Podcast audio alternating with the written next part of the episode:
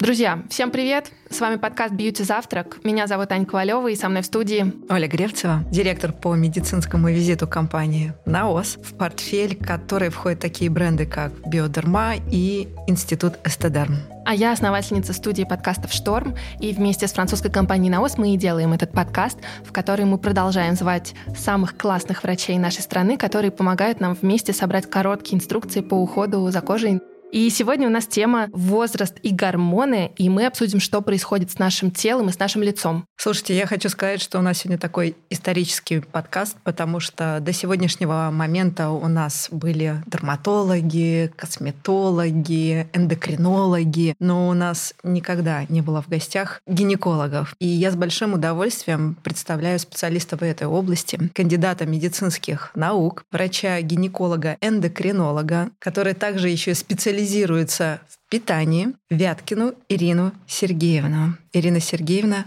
здравствуйте. Здравствуйте, дорогие друзья. Ну, давайте начнем, наверное, с первого вопроса, который появляется у всех, кто сейчас нажал на кнопку «Включить этот подкаст». Что происходит с телом женщины и мужчины с наступлением возраста? И что у нас меняется в организме? В первую очередь мы всегда говорим об изменении нашего гормонального фона. Это всегда начинает нас беспокоить. Обычно первый вопрос со стороны женщин появляются в возрасте 30 лет. Как правило, мы видим первые изменения на лице. Большинство из нас в 35, они уже начинают быть заметными. Все мы хотим выглядеть хорошо, все мы хотим выглядеть молодо и как можно дольше сохранить свое и внешнее здоровье, и внутреннее здоровье, и то, и другое зависит, безусловно, от наших гормонов. И у женщин, и у мужчин, ну, по сути, гормоны одни и те же, да, эстрогены, андрогены.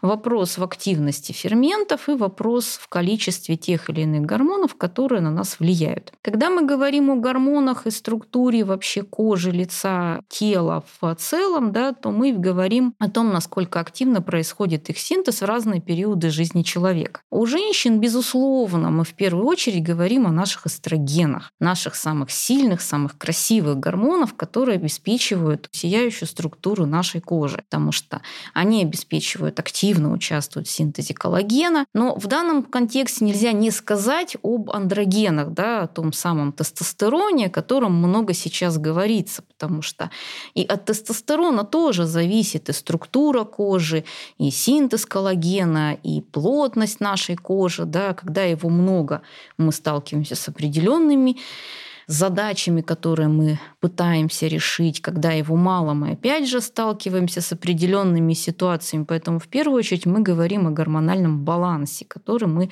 стараемся поддерживать. Важно сказать о том, что синтез наших гормонов это не то, что вдруг там упало у нас откуда-то сверху, да, это то, что является отражением всего нашего организма в целом. То есть на то, на что влияют очень многие факторы. Да. Опять же, если мы говорим о каких-то витаминах, витаминах, микроэлементов, все они влияют на структуру нашего гормонального фона. Недостаток, безусловно, разных элементов, он будет отражаться на синтезе наших гормонов, и он же будет отражаться на структуре кожи как следствие да, того, что происходит с нашим организмом. Что мы будем, например, да, получать, если мы понимаем, что у женщины происходит снижение синтеза эстрогенов, происходит истончение кожи, изменение ее структуры, фигуры, происходит появление мелких морщин. Ну, это то, что мы видим у женщины при снижении синтеза коллагена. Очень часто женщины отмечают, например, да, говорят такую фразу «лицо упало». Ну, это то, что в том числе пациент приходит к косметологу, да, и дальше косметолог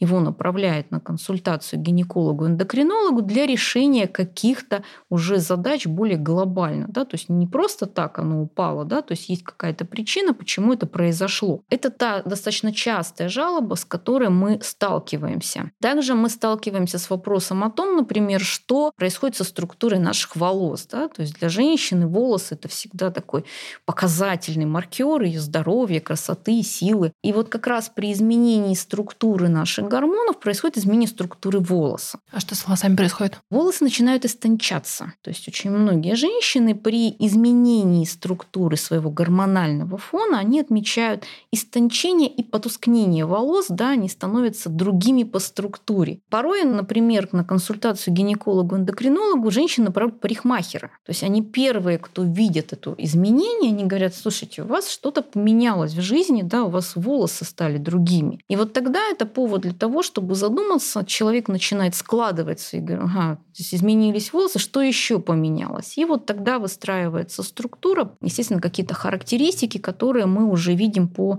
изменению. Если мы говорим о теле в целом, да, то, например, изменение синтеза, опять же, тех же эстрогенов у женщин, уменьшение количества эстрогенов изменяет ее фигуру. Потому что если мы говорим про женщин, по гормонам мы все разные, у кого-то вырабатывается одних гормонов чуть больше, у кого-то их вырабатывается чуть меньше. И, соответственно, с изменениями выработки гормонов да, будет меняться несколько фигурок, когда изменяется количество производства этих гормонов в организме. Да? Например, изменение количества эстрогенов у женщин, безусловно, будет меняться несколько структура ее тела. Да? Мы видим такое появление животика, то есть, казалось бы, вроде ничего не поменялось в жизни, но вот тело начинает меняться, то есть структура тела начинает меняться. И вот в таких ситуациях мы, конечно, можем предложить женщине в современном мире ну, разные варианты решения данных проблем, потому что нас очень радует, что наука не стоит на месте, в том числе медицинская наука, фармакологическая. Безусловно, вот это все, когда мы видим какие-то жалобы, какие-то обращения, с которыми к нам приходят люди, мы стараемся выяснить причину того, почему это произошло, да, то есть либо мы можем вообще обойтись без какой-то там дополнительной помощи, ну, к примеру, да, если мы говорим образно, железодефицитная анемия у женщин, да, то есть естественно, да, кроме того, что это само по себе железо участвует там, в синтезе коллагена у женщин, да, то есть оно еще будет менять структуру, как правило, эстрогенов, потому что железо тоже участник синтеза эстрогенов, поэтому для того, чтобы нам создать вот эту вот подушку, на которой эти эстрогены будут вырабатываться, нам нужно компенсировать полностью состояние женщин, к чему мы сейчас и стремимся. Вот ты приходишь к врачу. Какие анализы тебе должны назначить? Как себя должен повести грамотный врач? Если мы говорим про те анализы, которые мы назначаем, то спектр анализов довольно широкий в современном мире. Каждый, наверное, ну если не день, то и не час, то, наверное, каждую неделю приходят какие-то новые исследования, касающихся тех или иных лабораторных показателей.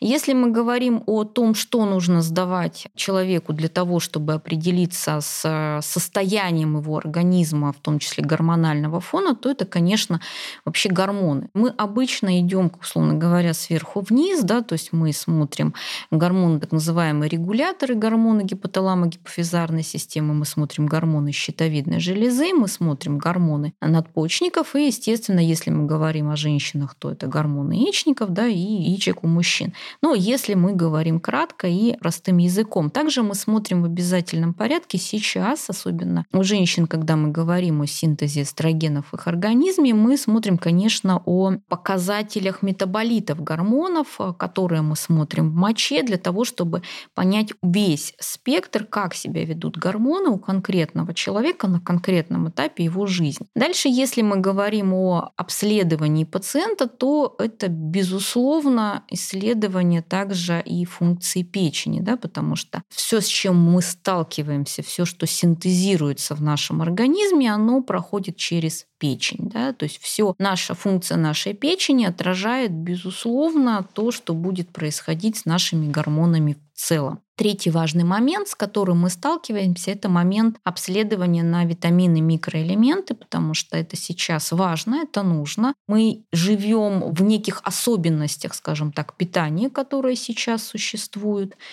и сталкиваемся с теми или иными дефицитами довольно часто. Ну, например, да, то есть нормальный синтез гормонов, нормальный синтез эстрогенов а, сложно представить без нормального, например, уровня магния и железа. Да. Синтез а, тестостерона сложно представить без нормального уровня цинка. Синтез прогестерона сложно представить без нормального уровня меди. Поэтому эти обследования нужны и важны. Следующий этап – это, конечно, обследование на витамины. Жирорастворимые, нежирорастворимые легкорастворимые витамины, водорастворимые витамины группы В, потому что от них зависит и метаболизм гормонов в печени, и синтез в целом. Потому что если, например, по витамину D, про который мы слышали неоднократно и в ваших подкастах, о важности, о нужности этого витамина и о том, что без него синтез стероидных гормонов очень проблематичен. Поэтому все эти исследования, если мы хотим выяснить полноценно свой гормональный фон, понять, на каком этапе он находится, то значит мы должны эти исследования провести, составить схему, составить картину, что происходит сейчас, где какие недостаточности у нас есть, и дальше мы уже проводим этап компенсации состояния, которое выявлено на текущий момент времени. А какие внешние и внутренние факторы есть, которые, собственно, провоцируют а, нарушение гормонального фона? И я знаю, в медицине есть такое понятие, что лучше превентировать, предотвратить, нежели потом назначать терапию. И как можно эти факторы сдержать? Если мы говорим о внешних факторах, то мы в первую очередь говорим о режиме сна и бодрствования, да, то есть как мы себя чувствуем во сне, потому что сон занимает достаточно большую часть нашей жизни, и полноценный сон, он порой бывает лучше многих препаратов. Если мы говорим о сне, то это занимает целую, наверное, достаточно длительный разговор с пациентом, потому что выяснение того, как он спит, важный фактор его жизни, и не всегда человек понимает, что у него есть нарушение сна. А вот как понять, что как есть понять нарушение? нарушение сна? Если мы говорим о сне, да, ну, во-первых, мы сталкиваемся с тем, что кому-то достаточно, ну, условно, кому-то достаточно вот 6 часов, и я выспавшийся, бодрый, там, веселый. Кому-то нужно 9 часов для того, чтобы он был бодрым, веселым. А кому-то и 12 мало. А кому-то и 12. Если 12 мало, стоит задуматься. Дело в том, что в ходе определенных исследований было выяснено, да, что если у нас, например, человек спит менее 7 часов, это риски, связанные с рядом заболеваний, включая там ожирение, сахарный диабет, гипертоническую болезнь. Если он спит более 9 часов, это тоже связано с этими же рисками. Поэтому стандарт сна, да, если можно так выразиться, это 7.45. Это то время, ну, условно говоря, 8 часов, про которые мы говорим, которые считаются оптимальными для восстановления здоровья человека во сне. Да, вот, э, расхожая фраза. К вопросу о том, как понять, полноценен ли сон, ну, во-первых, сколько времени у вас уходит на засыпание. Да? То есть Кому-то нужно там 10 минут, кому-то нужен час. Вот вопрос по часу. Почему засыпаете час? Не можете заснуть или это использование каких-то гаджетов для того, чтобы там что-то я вот почитаю, еще 5 минут почитаю, еще 5 минут почитаю и так далее. Считается, что все-таки гаджеты за пару часов до сна лучше отложить. Ну, это вот такое обязательное условие для улучшения сна. Следующий момент – это момент, связанный с глубиной сна, да, насколько глубоко человек засыпает. Как определить? Мы не должны слышать, что происходит вокруг нас. Когда у нас есть момент, связанный с тем, что мы вроде бы спим, но при этом мы понимаем, что там подъехала машина на улице, и мы ее услышали. Это неполноценный Или сон. дворники бывают, снег убирают, Или тоже дворники слышно. снег убирают, то есть это неполноценный сон. Следующий момент, связанный с пробуждениями. Да? Ночных пробуждений быть не должно. То есть когда у нас есть несколько пробуждений в течение ночи, для кого-то это, ну я же дальше засыпаю, а мы задаем вопрос, а сколько вы засыпаете? То есть вы уснули, вы пришли сразу и уснули, или вам нужно еще поворочиться какое-то время для того, чтобы уснуть? И, наверное, последний вопрос, который мы задаем по сну, это вы просыпаетесь отдохнувшим? То есть есть ли состояние отдыха после пробуждения? То есть вот все эти вопросы, они позволяют нам составить представление о том, как человек спит. И дальше уже давать рекомендации, то есть с чем связано, то есть сделать какие-то выводы о том, как мы можем помочь на текущем моменте времени. Потому что мы можем говорить очень много о гормонах, очень много о различной биохимии наших процессов, но если у нас не будет нормального сна, ну, это очень сложно. То есть нарушения, они начнутся быстрее, потому что во сне у нас происходит активное восстановление нашего организма, подготовка к выработке гормонов и так далее. Опять же, без этой подготовки синтез нормальный невозможен. А какие рекомендации вы могли бы дать э, относительно качества сна вот э, без, допустим, посещения да, специалиста вот сейчас на уровне подкаста? Что можно инструментального взять в копилку для того, чтобы улучшить свой сон? Для того, чтобы улучшить свой сон, ну, в первую очередь, опять же, возвращаясь к нашим любимым гаджетам, мы их убираем. За два часа до сна мы забываем о их существовании. Возможно ли это? Сложно, но возможно. Очень часто сталкиваюсь с ситуацией, что да, я поздно прихожу с работы, и вот мне хочется там субботу, воскресенье, вот там посидеть там до двух часов ночи, и только потом лечь спать. Вот это вот неправильная позиция. К сожалению, мне приходится каждый раз это объяснять. Я все прекрасно понимаю, как каждый работающий человек, работающий много и очень активно. Выходные — это те дни, когда мы можем все таки лечь тогда, когда нужно лечь. Главный вопрос, когда нужно? Считается, что если мы говорим о сне, да, если мы говорим вот этих 8 часах сна, то ну, в среднем мы пробуждаемся где-то в районе 7. То есть в 11, в начале 12 мы должны спать. Но это вот, конечно, можно говорить о том, что лечь в 9 там, или в 10 часов, да, но в наших реалиях это сложно. Ну, это реально сложно. Поэтому, как бы мы ни хотели, когда у нас рабочий день заканчивается в 9 вечера, ну, в 10 мы точно не ляжем спать. Поэтому вот эти выходные дни, которые мы имеем как раз, да, лучше встать раньше там и, условно говоря, провести это время с семьей, но при этом лечь все таки своевременно для того, чтобы иметь запас сил и бодрости в течение дня. Мы поговорили про практические рекомендации по сну, а что практического можно по питанию питанию услышать для себя? Принцип тот же, да, что в наших рекомендациях это всегда уменьшение количества углеводов. Уменьшение количества... Любых? Или Нет, там мы, мы, сейчас, мы сейчас говорим про быстрые углеводы, мы говорим про сахар. Мы всегда просим пациентов убрать сахар. Ну, во-первых, если мы говорим про сахар как таковой, то понятие добавить сахар в чай в нашем мире не существует. Вопрос в количестве, вопрос в качестве. То есть у нас всегда это очень важные такие злободневные вопросы на обсуждение наших консультациях, потому что я не ем сахар, но при этом я съедаю там каждый день по пирожному, в котором этот сахар в большом количестве. Сейчас очень, меня очень радует, что появляются все-таки те кондитерские, которые ограничивают количество сахара в своих продуктах. Потому что всем нам хочется вкусный тортик. Ну, давайте смотреть правде в глаза. Да? То есть мы сейчас можем долго рассуждать о том, что нельзя ни в коем случае, но всем нам хочется вкусный тортик на день рождения, например. Да, конечно, мы его можем съесть, но понятно, в каком количестве, как часто мы это делаем. Да? Либо это на день рождения или там, на дне рождения подруги, либо же это происходит ежедневно ежедневно. И вот как раз, когда это происходит ежедневно, это повод задуматься. Этого не должно быть ежедневно. То есть наш организм не в состоянии генетически сгенерировать такое количество сахара в нашей жизни. То есть его генетически нет. А это в любом возрасте или об этом нужно думать особенно возрасте. после какой-то даты? Смотрите, это в любом возрасте. То есть наше питание закладывается с детства. Это я вижу, потому что я веду прием не только людей там о возрасте после 18 18 лет, но я веду прием подростков и детей. И я вижу, что эти проблемы начинаются именно в детском возрасте. Да? То есть ребенок, он берет ту модель питания, которая есть у родителей. Он ее перенимает. И он несет ее на протяжении всей жизни.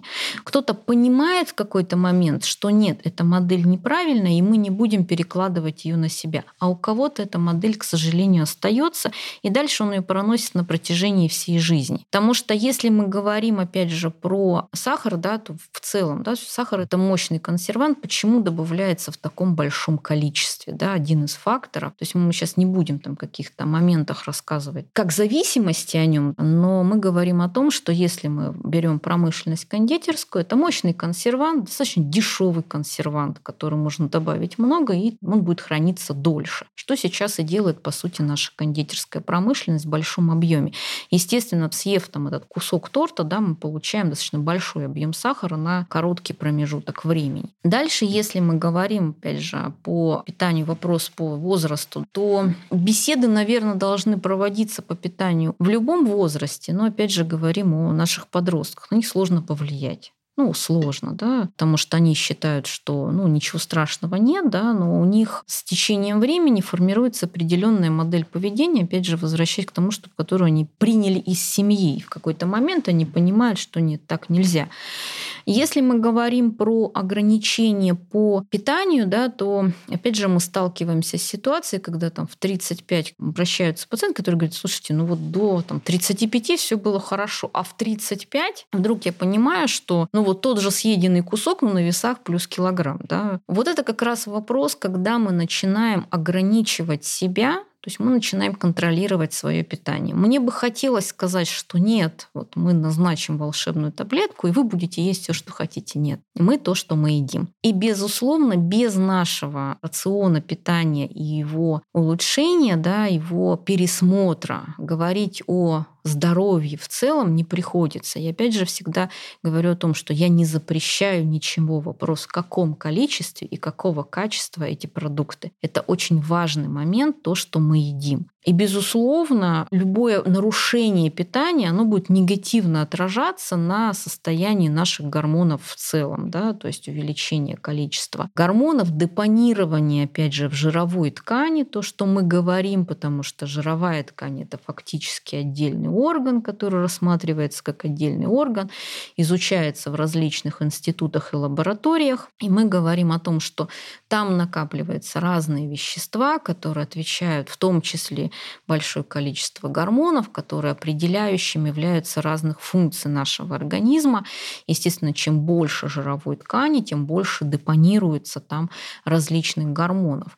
Поэтому вот как раз вопрос накопления жировой ткани, он у нас и встает в возрасте там, после 30-40 лет, когда мы получаем изменение гормонального фона и как следствие изменения тела, изменения структуры тела с отложением жировой ткани, жировых пакетов на разных а, частях нашего тела. Ну и третий такой важный момент – это, конечно же, спорт. Про спорт говорится много разного, да, то есть э, он очень сильно сейчас популяризируется. С одной стороны, конечно, конечно, нас это очень радует, потому что если говорить о спорте в целом, люди относятся к нему по-разному, да, пациенты по-разному к нему относятся. У кого спорта не было никогда, и вдруг он пошел там в спортзал, ну, это, наверное, не совсем правильная позиция, потому что скорее он надоест, да, и, и будет некомфортно в каких-то условиях. Для каждого человека есть свой спорт, в котором ему комфортно. Кому-то комфортно ходить, кому-то комфортно бегать, кому-то комфортно заниматься с фитнес-тренером, кому-то комфортно комфортная йога, кто-то танцует. У каждого есть свой спорт, с которым ему приятно, но этот спорт нужно найти. То есть иногда нужно пройти несколько этапов или несколько различных вариантов занятий для того, чтобы понять, что да, вот здесь, в этом спорте мне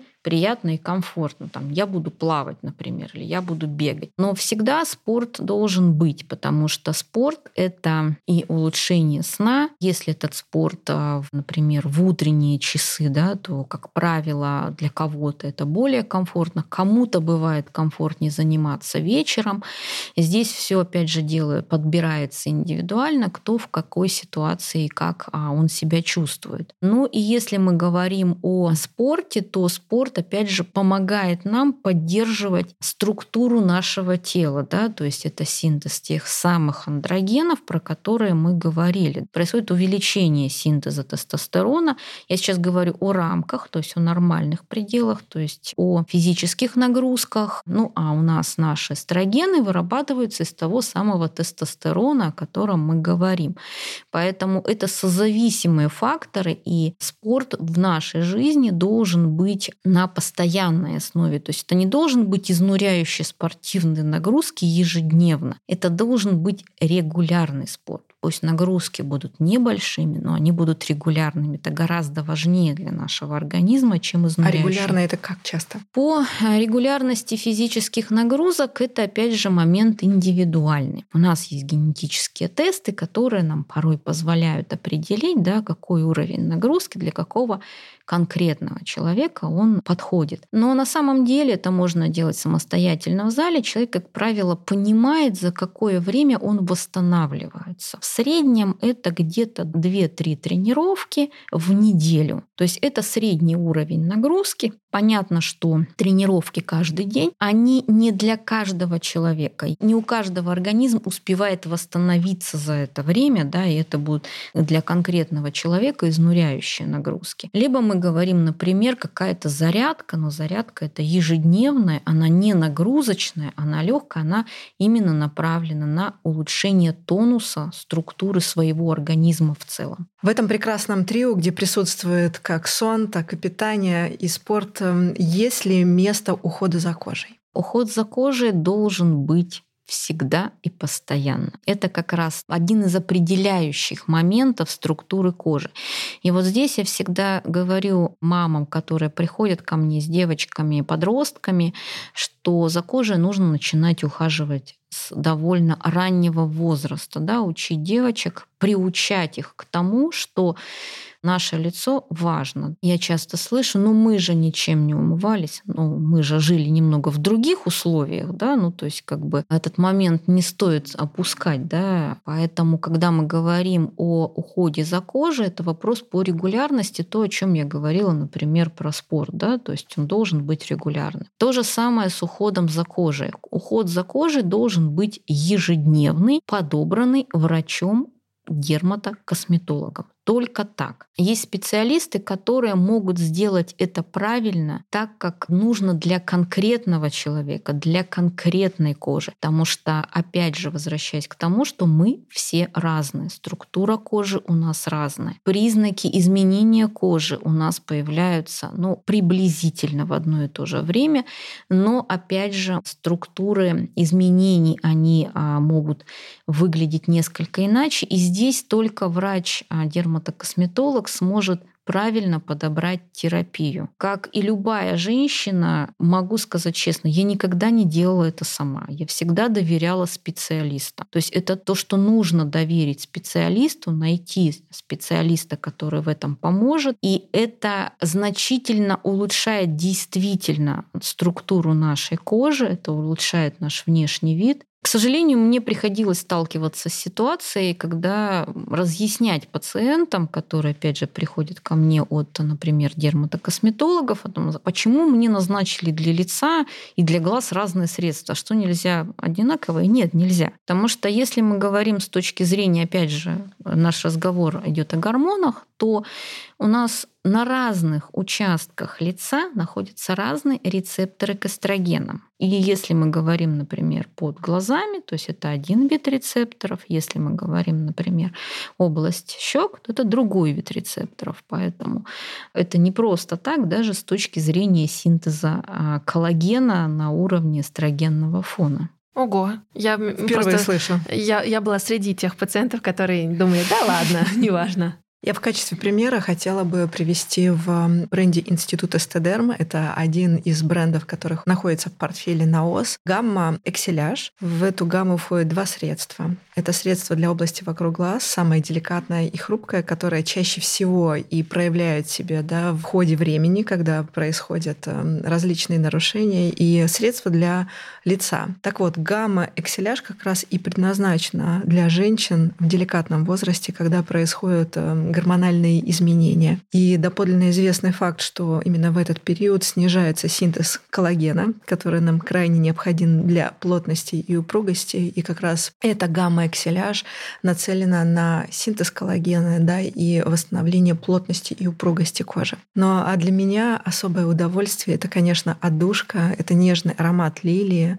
который, кстати, был специально разработан для зрелых женщин, потому что по большей части, когда мы пробуем средства, это сенсорика, и мы вдыхаем аромат, мы пробуем текстуру, и уже на этом уровне получаем наслаждение, удовольствие, понимаем, подходит нам или не подходит. И аромат у гаммы Экселяж просто фантастический. Это аромат молодости и красоты кожи. Ну а если вас интересует больше информации по гамме Экселяж, то я рекомендую открыть камеру телефона, навести на QR код любого средства на ОС для того, чтобы попасть на некоммерческую платформу, которая называется Ask Naos. И на этой платформе собраны все формулы всех абсолютно средств, которые есть в НАОС, Биотерма, Институт Эстедерм, для того, чтобы понять, как работают формулы, для того, чтобы понять, какой ингредиент отвечает э, за какое действие. Наша максимальная прозрачность с покупателями и забота прежде всего, когда мы говорим о НАОС.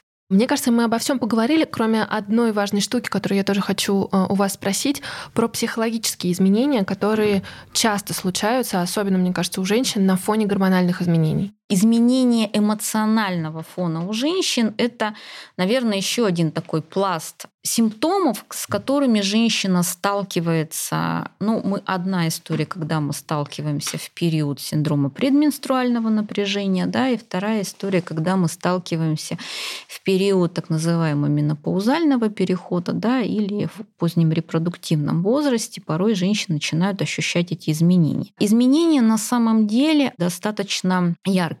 К счастью, проявляются не у всех, но проявляются часто, да. И одна из, например, частых жалоб, с которыми сталкиваюсь я на своих консультативных приемах, это жалобы на то, что появляется плаксивость. То есть появляется плаксивость и сентиментальность. Женщины не всегда обращают на это внимание, то есть иногда нужно задавать наводящие вопросы, да, как вы фильмы смотрите с милыми котиками? Плохо. А как раньше смотрели? Хорошо. То есть вот эти вот изменения, они улавливаются на самых начальных этапах жизни женщины, да, то есть вот эти вот вычленяются, скажем так. Сложнее становится смотреть какие-то сентиментальные фильмы, легче появляется появляется раздражительность на вещи, которые раньше не раздражали, легче срывается человек. А, например, если женщины андрогенизированы, да, с достаточно высоким либо нормоандрогенным фоном, либо гиперандрогенным фоном, то у них может появляться эпизоды агрессии, да, то есть у них начинает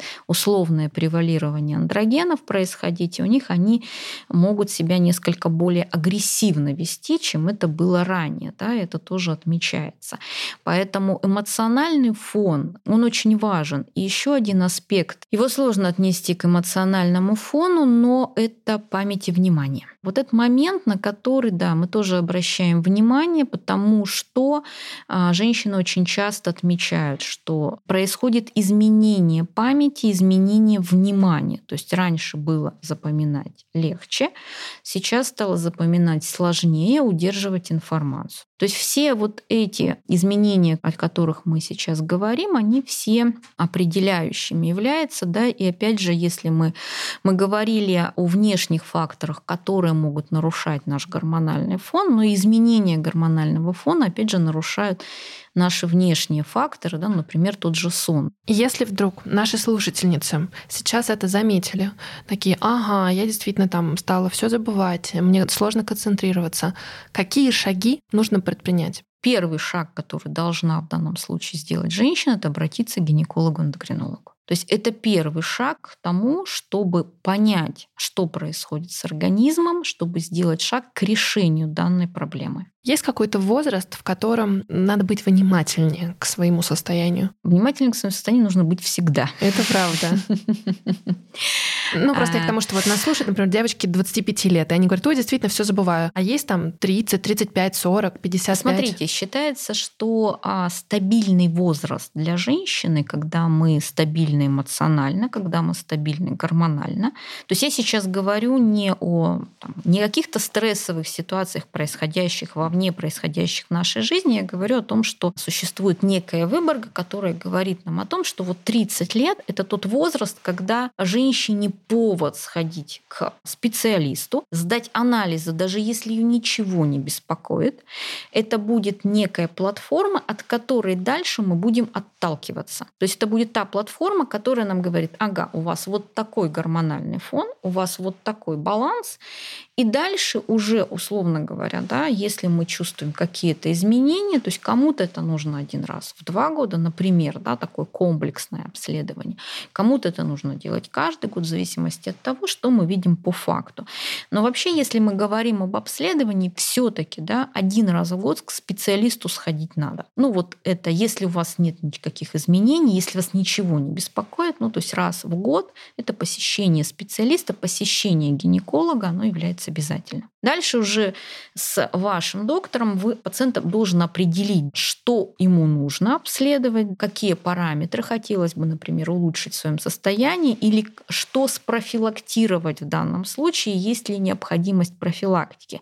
Потому что если мы возвращаемся, опять же, к жалобам, то есть у нас есть некий анамнез, да, есть анамнез семейный, и мы говорим о том, что, ага, там, например, у мамы была ранняя менопауза. Ну, к примеру, да, то есть она у нее наступила в несколько иных иные сроки, то это как раз повод женщине задуматься о том, что ага, мне нужно сходить к гинекологу для того, чтобы определить мой гормональный статус и понять сейчас, в какой стадии я нахожусь и что мне делать дальше. Регулярные чекапы и забота о своем здоровье. Да. Ну класс. Мне кажется, что у всех наших слушателей есть напутствие, и у нас точно есть прикладные шаги, что нужно делать, чтобы оставаться в здоровом теле и здоровом духе. Со здоровыми гормонами. Со здоровыми гормонами. Спасибо огромное. Ирина Спасибо Сергеевна, вам за спасибо приглашение. большое. Подписывайтесь на наш подкаст и слушайте выпуски каждую неделю. Оставляйте отзывы в приложении Apple Подкасты, чтобы помочь другим узнать про наше аудиошоу. Напоминаю, что наш подкаст доступен во всех подкаст-плеерах, и вы можете слушать его там, где удобно. До встречи в эфире, и не забывайте, что когда мы говорим о коже, забота прежде всего. Производство Brainstorm FM. Записано на студии «Огурец».